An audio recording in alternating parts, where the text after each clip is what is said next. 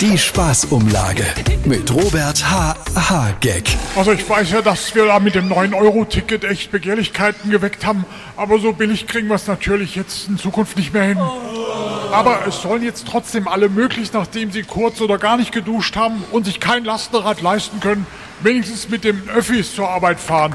Mein Nachbar, der hat so einen riesen Geländepanzer, der hat mich dann gefragt, Öffis, Alter, warum soll ich denn jetzt in ein Fahrzeug umsteigen, das kleiner ist als meins?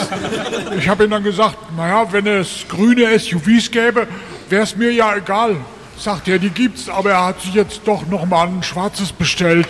Die Spaßumlage mit Robert H. H. Gag.